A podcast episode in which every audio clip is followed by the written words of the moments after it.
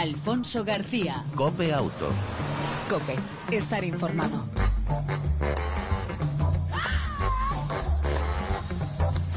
Hola, ¿qué tal? ¿Cómo estás? Una semana más te damos la bienvenida a este tiempo de radio dedicado al mundo del motor, tanto en las dos como en las cuatro ruedas. Ya sabes, cada semana te ofrecemos, o por lo menos lo intentamos, información, actualidad, opinión, incluso entretenimiento sobre el mundo del motor.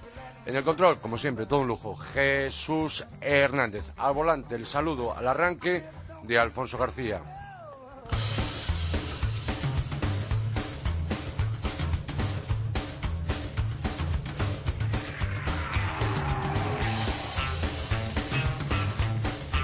Y arrancamos esta edición de Cope Auto, esta entrega semanal, con las noticias más destacadas eh, de los últimos días y de las últimas horas. En concreto, yo creo que es la noticia del día, de la semana, incluso del año. Un jugador del Real Madrid llega a entrenar en un Citroën. Sí, sí, un jugador del Real Madrid ha llegado eh, ayer martes. eh, estamos acostumbrados a ver a los futbolistas, pues eso, conduciendo habitualmente vehículos de lujo, todo camino, superdeportivos, a ver quién l- tiene el coche más potente, más grande y más caro. Pues bien, cuando ayer eh, llegó Daniel Carvajal, acudió a Valdebebas, no llamó precisamente la atención por llevar un coche de ese estilo. Los fotógrafos incluso ni le sacaron foto. Llegó con un Citroën Picasso y no de última jornada, sino bastante antiguo, por lo menos 10 añitos.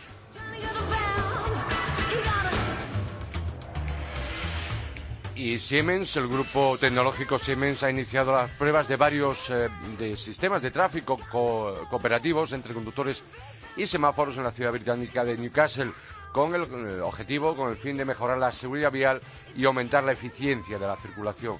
La compañía ha señalado que lleva tiempo desarrollando soluciones de software y hardware para sistemas de tráfico cooperativos como parte del proyecto Compass 4D, a través del que se evalúan diferentes sistemas cooperativos e inteligentes con pruebas en siete ciudades europeas, Burdeos, Copenhague, Elmo, Newcastle, Tesalónica, Verona y Vigo.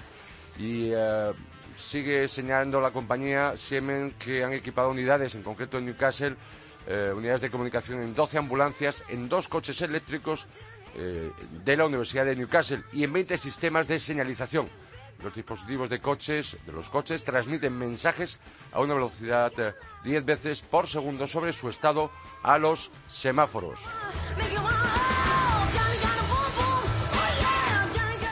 Eh, ¿Sabías que el precio medio de un seguro mm, es de 653 euros durante el pasado año 2015? Las pólizas más baratas, las de terceros, costaron de media unos 348, las de terceros ampliados unos 373 y las de todo riesgo ascendieron a 1.235 euros de coste de media durante el pasado año 2015 en nuestro país.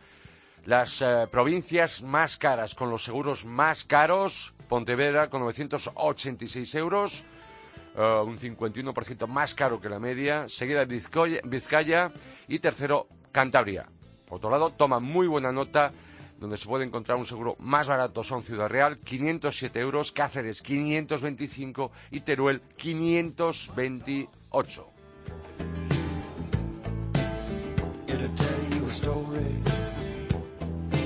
Y Audi que se anota un récord mundial de ventas en el pasado mes de enero. La firma alemana se anotó un récord mundial al comercializar 143.150 unidades, lo que supone un incremento del 4%, por- eh, 4% respecto al mismo mes del año pasado.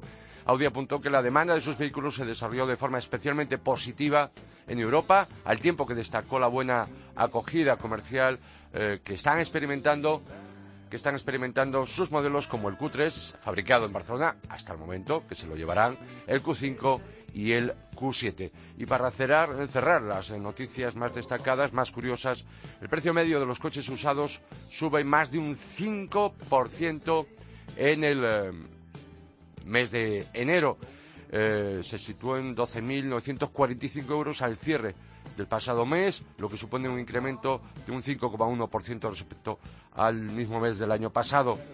El eh, enero, en el mes de enero, el 70% de la oferta de vehículos de ocasión correspondió a modelos con motor diésel, mientras que el 49% contaba con un kilometraje superior a 100.000 kilómetros y los modelos más ofertados en este mercado fueron BMW Serie 3, Volkswagen Golf y Renault Megane.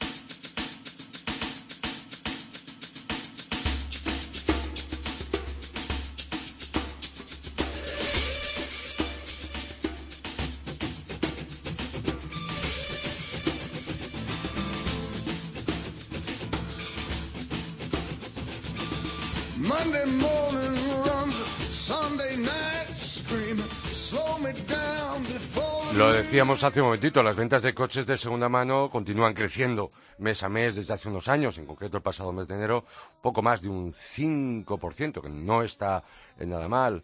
Pues bien, si estás pensando en comprar un coche usado, un coche de segunda mano, esto que te vamos a contar te interesa y mucho. Para saberlo y para saber más, un un gran experto, Juan Antonio Sánchez, presidente de Gambán, la Asociación Nacional de Vendedores de Vehículos a Motor. Don Juan Antonio, muy buenas tardes. Hola, muy buenas tardes, Alfonso. Eh, mm, hablábamos que ha subido el mercado en enero eh, y el precio medio de los coches usados vuelve a subir también, ¿no?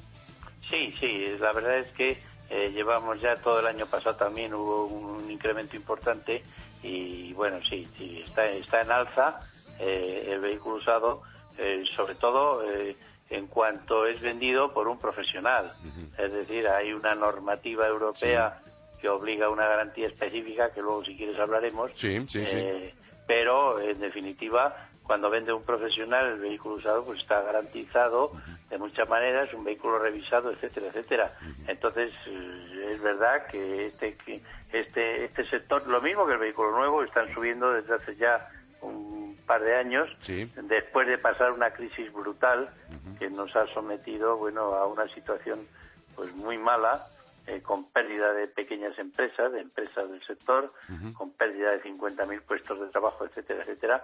Pero bueno, hablemos de algo positivo y, Sí. y optimista, que es que eso ha pasado ya y estamos en una franca mejoría. Si no se estropea, eh, bueno, con, con situaciones que de momento no esperamos. Eh, don Juan Antonio, una curiosidad. Los últimos datos que pueda tener eh, Gambán al respecto. ¿Qué proporción ahora mismo de los coches que se venden de segunda mano en nuestro país? eh, ¿Qué proporción hay? mm, eh, Con los nuevos. eh, sí, la proporción de nuevos y usados está ahora mismo. Sí, sí, el 1,7. Es decir, 1,7 se ven- ya. Eso, es, se vende 1,7 vehículos usados por cada vehículo nuevo que se vende. Estamos todavía, podemos crecer, Sí. podemos que eh, llegar a una a una situación superior a esto y llegar incluso a- al 2 por 1, pero en este momento el último dato que tenemos es del 1,7, sí por 1. Y otro detalle, ¿qué, pro- eh, qué porcentaje hay de venta por parte de profesionales y por, entre particulares? Eh, los- el, el mercado de particular hablo en, en general porque no tengo los datos Sí, delante, sí. pero son 60% se venden entre particulares y el 40%, cuarenta y tantos por ciento entre de profesional a particular. Ah. Aquí, si me permite, Sí, Alfonso, voy a hacer una, pues no sé, una consideración que me parece importante. Eh, es decir, aquella persona que vaya a adquirir un vehículo usado, nuestro consejo, y Gambán no es vendedor, eh, pero estamos en el sector, claro, es que compren siempre a un profesional. Eh, ¿Por qué? Porque, entre otras cosas, esa venta está amparada por un decreto, un real decreto del año 2007, que es lo que nosotros llamamos el la normativa europea, Sí. que obliga al vendedor profesional a una serie de consideraciones eh, que no, que no- a las que no obliga si el vendedor es un particular. Por lo tanto, por favor, que siempre se compre a un profesional, ya sea un concesionario o ya sea un compraventa instalado con, con estructura comercial adecuada. Ajá. Entonces, eh, ¿qué garantías legales tenemos que exigir al que nos venda un vehículo de segunda mano? Y obviamente siempre por escrito, claro. Eh, pues sí, bu- bueno, vamos a ver. Eh, cuando se compra un vehículo de ocasión, un vehículo usado, Sí. eh, a un profesional. Eh, va- vamos a decirlo al revés. Si se compra un particular, no está, ese vendedor no está sometido a la ley europea. Por lo tanto, eh, si se compra a un profesional, está sometido a ese Real Decreto de 1, número 1 de 2007, que hay que concederle obligatoriamente al comprador dos años de garantía Ajá. O un año si se pacta entre comprador y vendedor. Y eso sería como mínimo, o sea, menos de un año en ningún caso. Solamente, insisto, un año si se pacta entre comprador y vendedor. Y, y, bueno, y esto yo creo que es una ventaja tremenda. Ya lo creo. Luego, por supuesto, nos tienen que dar un contrato compraventa eh, y una factura, ¿no? Eh, bueno, claro, naturalmente, una factura o un contrato y la garantía por escrito. Además, en el caso eh, nuestro, el de Gambán, nosotros hace ya 10 años Sí. que consensuamos con el Instituto Nacional de Consumo y con las 17 comunidades autónomas, es decir, con todas, Sí. que eh, habíamos preparado un, contra, un modelo de contrato en el cual eh, estas entidades, tanto las, las comunidades autónomas, tanto las comunidades autónomas como, eh, eh, bueno, como eh, en cualquier caso. Sí, la administración central, ¿no? eh, con la administración, eh, esta, esta venta Sí. eh, se tiene que se tiene que, que pactar esa, ese, ese plazo que hemos dicho anteriormente. Ajá. Am, decíamos, y en el supuesto que seamos tan tercos, tan tercos, tan tercos, y nos vayamos a un particular, ¿existe algún tipo de garantía eh, de consumo al respecto que le podemos exigir a ese particular que Sí, nos ha venido el coche? Sí, Pregunto. naturalmente, Alfonso. Sí. El Código Civil. Sí. Es decir, eh, la normativa del Código Civil que habla de, de- de vicios. Sí. ¿eh? De- claro, naturalmente es una normativa muy amplia y mucho menos rigurosa y exigente para el vendedor. Ajá, ajá. Otra cuestión que siempre y muchas veces sospechamos, nos preocupa, obviamente un comprador profesional está clarísimo que no va, no va a ocurrir. El tema del kilometraje. Antes hablaba que la media, el kilometraje eh, de los modelos vendidos eh, durante el pasado mes de enero, el 50% de ellos superaba los 100.000 kilómetros. Eh, en eso no podemos estar tranquilos siempre que compremos a un, a un profesional, ¿no? No, no, siempre que compremos a un profesional, eso es un delito. Es decir, cuando se falsifica el kilometraje, si nos Sí. estamos refiriendo a eso, Sí. en un profesional, eso sería un delito que, que está penado y naturalmente hoy día cualquier profesional sabe que eso no se puede hacer. Entiendo. Si en algún caso, como en todos los sectores, hay alguien que hace eso, sabe que está, está expuesto a una severísima sanción penal. Por lo tanto, insistimos, el consejo, por favor, compren siempre a un profesional. Juan Antonio, otra cuestión. eh, cambiamos de tercio. Mm, Dejamos eh, la compraventa de vehículos de segunda mano. Hablemos de talleres. ¿Qué garantías debemos pedir ante una reparación de nuestro vehículo? Bueno, vamos a ver, depende. Si reparamos, que será, eh, yo creo, de lo que estamos hablando aquí, Sí. eh, si hablamos de turismos, Sí. eh, las reparaciones están garantizadas con tres meses Sí. desde que se realizan los 2.000 kilómetros. Y luego hay un caso independiente y separado, que es el tema de los vehículos industriales, que son 15 días en lugar de tres meses. natural- naturalmente el kilometraje de los vehículos industriales siempre es superior. Pero hablando de turismos, tres meses a partir del momento de la reparación o 2.000 kilómetros recorridos. Ajá. Si los 2.000 kilómetros se hacen dentro- antes de los tres meses, pues ahí finalizaría la garantía. ¿Qué más debemos exigir a ese taller donde acudamos, sea oficial o no oficial? Pues es muy importante eh, exigir la factura. Es decir, el taller que hace una reparación está obligado a darle a su cliente, a, la persona que, ha- que está reparando su vehículo, una factura escrita, firmada y sellada. Eh, también es verdad que también se puede eh, solicitar Sí. una factura electrónica en estos momentos. Eh, esta factura ha de estar desglosada y especificar cualquier tipo de cargos de vengados, las operaciones realizadas, las piezas o elementos que se utilicen, las horas de trabajo empleadas, eh, es decir, todos los datos de la reparación que se hayan hecho. Eh, eso hay que exigirlo. Naturalmente, como están proliferando los talleres ilegales, recomendamos a todo el mundo que lleve su vehículo Sí. a un taller legal. ¿Cómo se puede saber así a priori Sí. y sin demasiada molestia que estamos ante un taller legal? Pues porque en la fachada tiene que tener una placa distintivo donde el Ministerio de Industria o la comunidad autónoma correspondiente eh, le da un, le otorga un número por, y, y la y, y la especificación de las reparaciones que efectúa ese taller. Si no existe esa placa, podemos estar a- Sí. Sí, seguíamos hablando con don Juan Antonio Sánchez, que creo que se ha cortado la comunicación, que vamos a intentar recuperar. Hablamos de eso, de las garantías eh, de, eh, legales que, que tiene que ofrecer un vendedor de vehículos de segunda mano y, por supuesto, también el tema de los eh, talleres. Nos quedamos en eso, en la cuestión de la proliferación de los talleres ilegales en nuestro país, que, bueno, pues si no vemos esa placa oficial, obviamente desconfiemos y, eh, obviamente, no dejemos ese vehículo en manos de alguien eh, pirata. Creo que hemos recuperado, creo que hemos recuperado ya la comunicación con Juan Antonio Sánchez, presidente de la Asociación Nacional de Vendedores de Vehículos a Motor de Gambán. Juan Antonio, sigues ahí, ¿no? Sí, sí, sí, Vale. aquí estoy. Vale, dos cuestiones por último y muy rápidamente. ¿Sería importante eh, pedir eh, presupuesto previo?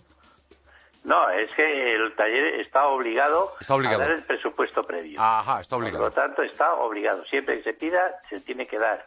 Y además, nosotros aconsejamos a los talleres Sí. que den ese presupuesto previo. Y otra cuestión, algo que en los últimos años pues mucha gente ha buscado cierta polémica. El tema de las piezas de segunda mano, ¿pueden ser utilizadas en la reparación de nuestro vehículo? Bueno, esto sería un tema para hablar largo y tendido, pero lo voy a resumir Por lo favor. más posible. Sí, por favor. Lo voy a resumir.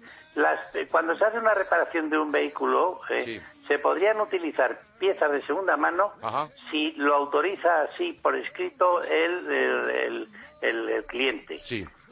Con una excepción, Ajá. que no se trate de piezas que afectan a la seguridad del vehículo. Es decir, hablamos de, de frenos, hablamos de suspensión, etcétera, etcétera. O sea, todo lo que sea seguridad del vehículo no pueden hacer, hacerse la reparación con piezas eh, con piezas eh, usadas. Ajá. Eh, Por el contrario, el resto del vehículo Sí. se puede reparar con piezas usadas. Hablamos de un vehículo usado porque además es lógico. Sí. Hombre, el cliente podría exigir que se le pusieran piezas nuevas Sí. pero entonces tendría que pagar la diferencia del precio, porque no sería lógico eh, que el taller pusiera piezas nuevas en un vehículo que tiene a lo mejor pues 12.000 kilómetros. Eh, ahora, si hablamos de seguridad, insisto, los frenos, suspensión, etcétera, eh, siempre en piezas nuevas. Pero el taller está obligado a comunicarnos si nos va a colocar una pieza reutilizada. Es que no puede hacerlo si Sí. no tiene la autorización previa del cliente. Perfecto.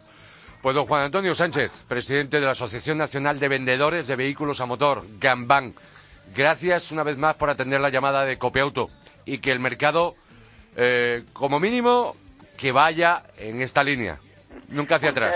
Muchas, gracias, Alfonso. Buenas tardes. Yo- Y ya sabe que Gambán y yo personalmente estamos a su entera disposición. Gracias, un saludo. Un saludo. Saludos. Dios. Alfonso García. Cope Auto. Cope. Estar informado.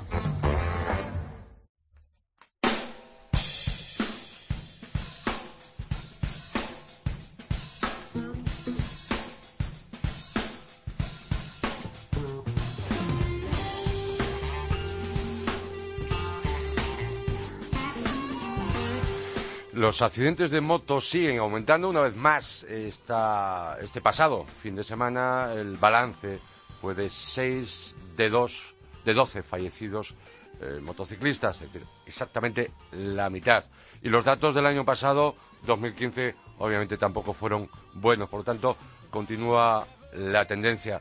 Para hablar de motos, para hablar de dos ruedas, siempre llevamos a alguien que sabe, que además defiende nuestros eh, derechos. Juan Manuel Reyes, presidente de la Asociación Mutua Motera. Juan Manuel, muy buenas tardes. Bienvenido a Cope Auto, Cope Moto. Hola, buenas tardes, ¿qué tal? Eh, desde vuestra asociación, ¿cuál- ¿cuáles creéis que pueden ser las causas de este repunte de, de accidentes de motociclistas? Digamos que el año pasado en el balance de tráfico, cifras, obviamente, a 24 horas, 219 fallecidos en motos y 28 en ciclomotor. Pero, ¿cuál es vuestra opinión al respecto? Las causas son muchas y, y diversas, más que en causas que, que, bueno, se puede justificar como hizo la Dirección General de Tráfico, un incremento de la movilidad Sí. del 4%, eh, en, en uno de los argumentos que nosotros venimos diciendo desde hace mucho tiempo, como es el abandono de las carreteras, el abandono por parte de la Dirección General de Tráfico, pero en realidad, más que, más que causas concretas, que, Sí. que son muchas y diversas, hay que hablar del origen de, de este problema. Y el origen está en esto último que, he comentado, y es que la Dirección General de Tráfico eh, lleva ya muchos años que, que no presta atención a la moto ni al motociclista.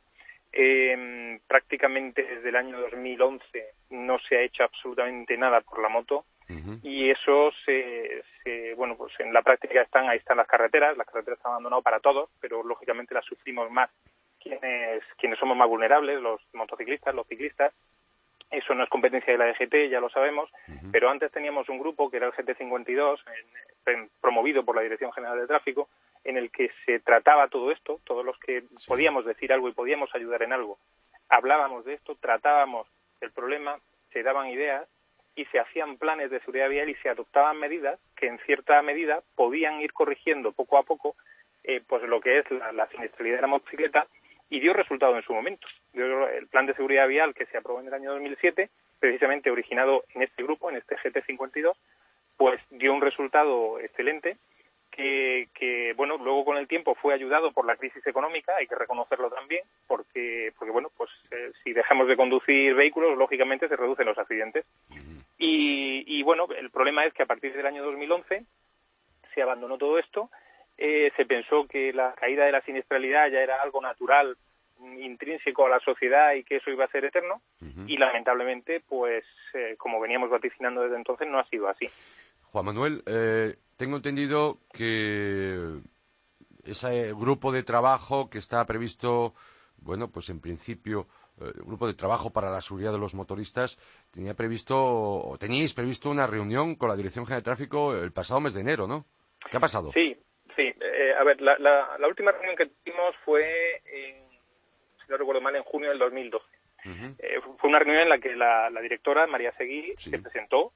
Bueno, pues para decir, aquí estoy, voy a ayudar. Mm, La verdad es que nos ilusionó mucho y no se ha vuelto a convocar hasta ahora, a pesar de que año tras año hemos ido, ido solicitando que se convocara, que habláramos del problema. Y bueno, pues a raíz de los resultados de catastróficos del año pasado, de la siniestralidad del año 2015, la directora se comprometió públicamente en la rueda de prensa a que el día 25 de enero iba a convocar el grupo de trabajo. Ya tarde, porque bueno, pues si convoca una reunión cuando toma posesión y convoca otra reunión cuando cuando se va a ir, pues mm, poco va a hacer el grupo de trabajo. Pero bueno, como dice el refrán, nunca es tarde si la dicha es buena. Sí. Y se comprometió a esta a esta a esta reunión el día 25 que que nuevamente, pues bueno, pues no cumplió y, y no se ha celebrado. Ahora ya, ayer, y esto es un poco primicia, ayer nos mandaron ya por fin la convocatoria un mes tarde y parece que va a ser, si no lo vuelven a cancelar, el 24 de este mes, de, de febrero. El 24 de febrero. Sí, sí, pero como digo, ya muy tarde, porque bueno, mm, si, si por lo menos conseguimos que esa reunión sea el inicio de, de una nueva etapa en la que volvamos a trabajar a nivel a nivel de, de usuarios, de fabricantes, de comerciantes, de seguros, de administración, de todos juntos, por buscar soluciones para que este problema se, se minimice y se reduzca, perfecto. Pero bueno, la verdad es que mm, justo se va a convocar cuando el, el equipo actual, el equipo directivo actual está saliente. De manera que, que, bueno, me temo que, que por lo menos a corto plazo no va a ser muy operativo. Pero, en fin, como digo, esperemos que sea el, el primer paso de, de un nuevo camino de colaboración entre todos. Esa reunión el 24 de febrero será con ese grupo que tú mencionabas, ese grupo de trabajo del- por la, para la seguridad. Se llama Sí, del G- GT52. eh, GT52, eh, exactamente. Sí, sí, correcto. Pues estaremos pendientes, obviamente, a ver qué sale de ello. Pero en cualquier caso, eh, sois, o somos, 5 millones de usuarios de moto en España. Eh, y es importante que la Administración, que la Dirección General de Tráfico, el Ministerio Interior y, por supuesto, que Fomento también tenga en cuenta, en cuenta esos usuarios que además son votantes también. Fomento, por cierto, ha cumplido con su política de inversiones en seguridad en los sistemas de protección de motoristas en barreras metálicas. No, no ha cumplido. Eh, aquí ha pasado un poco igual que con, con la Dirección General de, Tráfico. El último plan eh, de instalación de sistemas para protección de motoristas que se había comprometido no se ha, no se ha llevado a cabo. Es decir, ahí nos faltan mil y pico kilómetros de, de sistema de protección de motoristas com- comprometidos, que no es que sean todos los que hay que poner. Hay que poner, digamos, habría que proteger los 166.000 kilómetros de carreteras que tiene España. Sí. Pero bueno, como hay que hacerlo poco a poco, entendemos que como es lógico no hay dinero para hacerlo todo de golpe, pues bueno, eh, habíamos acordado con Fomento que iría haciendo planes uno detrás de otro y que poco a poco se iría protegiendo toda la red, toda la red, por lo menos la que depende del Ministerio, que no es toda, no es toda la, de España, como es lógico, son unos 25.000 kilómetros. Y es, todo esto se paró en el año 2010-2011 y justo, nuevamente justo ahora, eh, bueno, no ahora, en octubre, mm, antes de las elecciones, pues entonces se volvió a aprobar un presupuesto, decían de unos 16 millones de euros, para volver a empezar a instalar sistemas para protección de motoristas. y, es una pena que se hayan perdido todos estos años. El dinero no es excusa. Mm, todo el que, todos los que lo hemos pasado mal podemos decir como que no es excusa, pues si no hemos tenido apenas casi ni, para comer. cierto, cierto, pero hay países que lo han pasado peor, como Portugal, que sí han seguido instalando sistemas para protección de motoristas, porque entienden que se salvan vidas mm, de motoristas, de ciclistas, se salvan vidas en definitiva, y supone además un menor coste sanitario para, para la administración si pensamos solamente en términos monetarios, ¿no? Y no se ha hecho, en España no se ha hecho. Eh, bueno, eh, ahora se ha aprobado un nuevo plan, nos alegramos de que por fin se vuelva a retomar un poquito del pulso.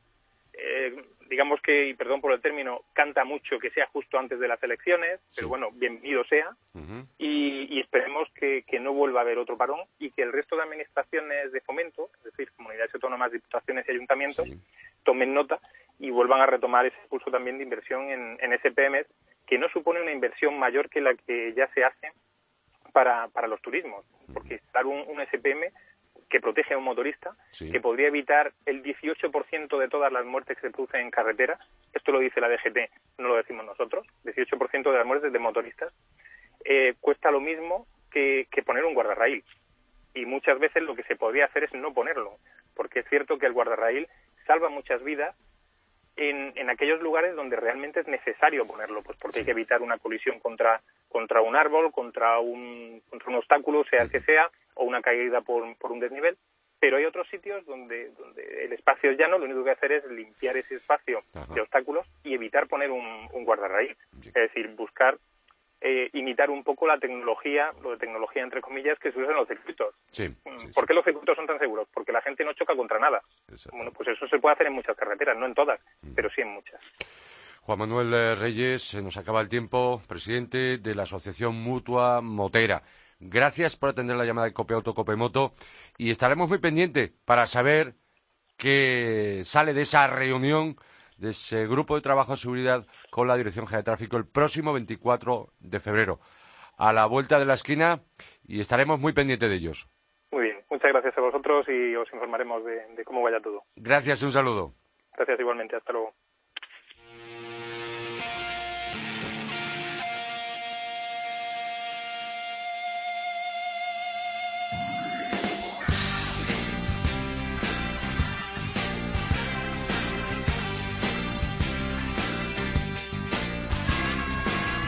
Y en esta recta final te hablamos de las novedades de coches de Copeauto. Hoy la gran novedad es el todo camino de la marca SEAT. Será el último en llegar a, este, a esta moda, porque realmente es una moda de los todo caminos. Se pondrá a la venta en mayo y su nombre es Ateca, como esa ciudad aragonesa eh, a 100 kilómetros de la capital eh, de Zaragoza. Ateca, una población, por cierto, famosa desde hace muchos años por el chocolate, o por los chocolates, o por el cacao. Este nuevo SEAT Ateca, este todo camino, solo en cinco plazas, algo más corto que el Tiguan y menos batalla, lo que le hace perder espacio atrás y maletero. Modelo que se va a fabricar no en España, se va a fabricar junto a su homónimo de Skoda, dentro del grupo, en la factoría de la República Checa. Se venderá como decía antes, es algo más corto que el Tiguan y menos batalla, lo que le hace perder espacio atrás y maletero. Se venderá en tracción delantera y 4x4. Se ofrecerá con tres motores diésel de 110, 150 y 190 caballos y en gasolina los conocidos TSI de 125, 150, 180 caballos. Por supuesto manual y con cambio automático de SG. Con una carrocería, parece que destaca por la carrocería ligera y notable aerodinámica, que promete ser de la que ofrezca, como todo camino, en su categoría compacto, de los mejores consumos de combustible eh, dentro de la categoría de los todo camino. Y otra, otra novedad de la semana, que ya os comentamos aquí, y es que llegará, llegará para, sí, para antes del verano, el nuevo Mercedes clase, E, la décima generación de berlina de tamaño medio, que cambia totalmente y preparada casi casi para ser un coche autónomo, autónomo es un poco más largo y mayor distancia entre ejes, más espacio atrás. Dos tipos de parrilla, una clásica y la deportiva, que con estrella grande dentro de la parrilla. Dos motores nuevos, por cierto, dos mecánicas nuevas, totalmente nuevas. En gasolina el D200, un 2 litros turbo de 184 caballos. Y el 220D de 195 caballos. Habrá, por supuesto, un híbrido, un E200 de gasolina con motor, que, motor eléctrico de 82 caballos y enchufable. 30 kilómetros eh, anuncian de autonomía eléctrica. Todos con caja automática eh, de serie 9G Tronic. Eh, opción de suspensión de aire, Air Body Control, control electrónico, ajuste variable, 5 modos de conducción y los precios del nuevo Mercedes Clase E desde 48.500 euros, el diésel menos potente y 49.300 euros el gasolina más barato.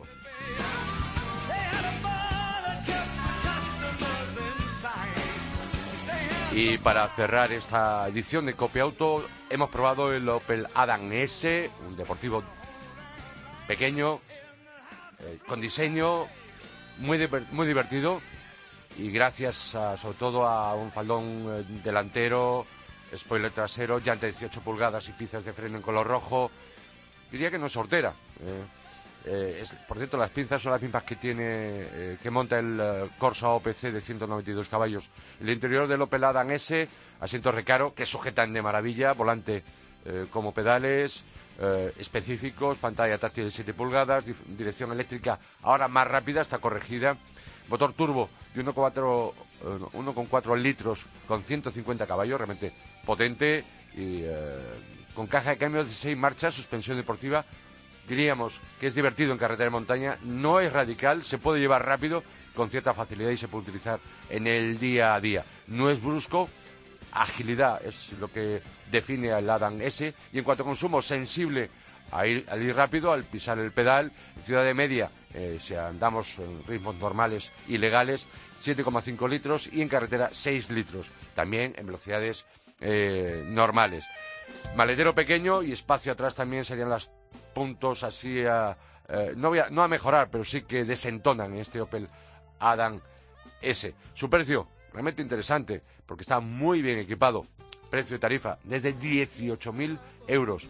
Similar, parecido al que tiene el Avar eh, de Fiat y es más barato, por supuesto, que el Mini. Hasta aquí la prueba al Opel Adam S, un deportivo pequeño, divertido y con diseño. Y nos tenemos que ir.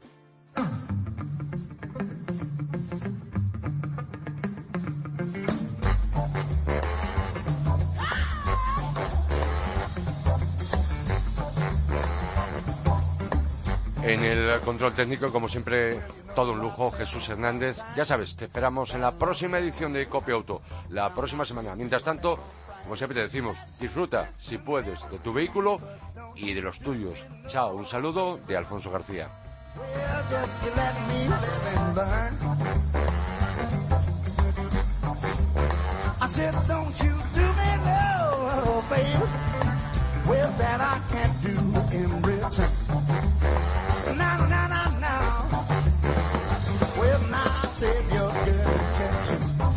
Somebody you can trust. Cause once you hand it over, you know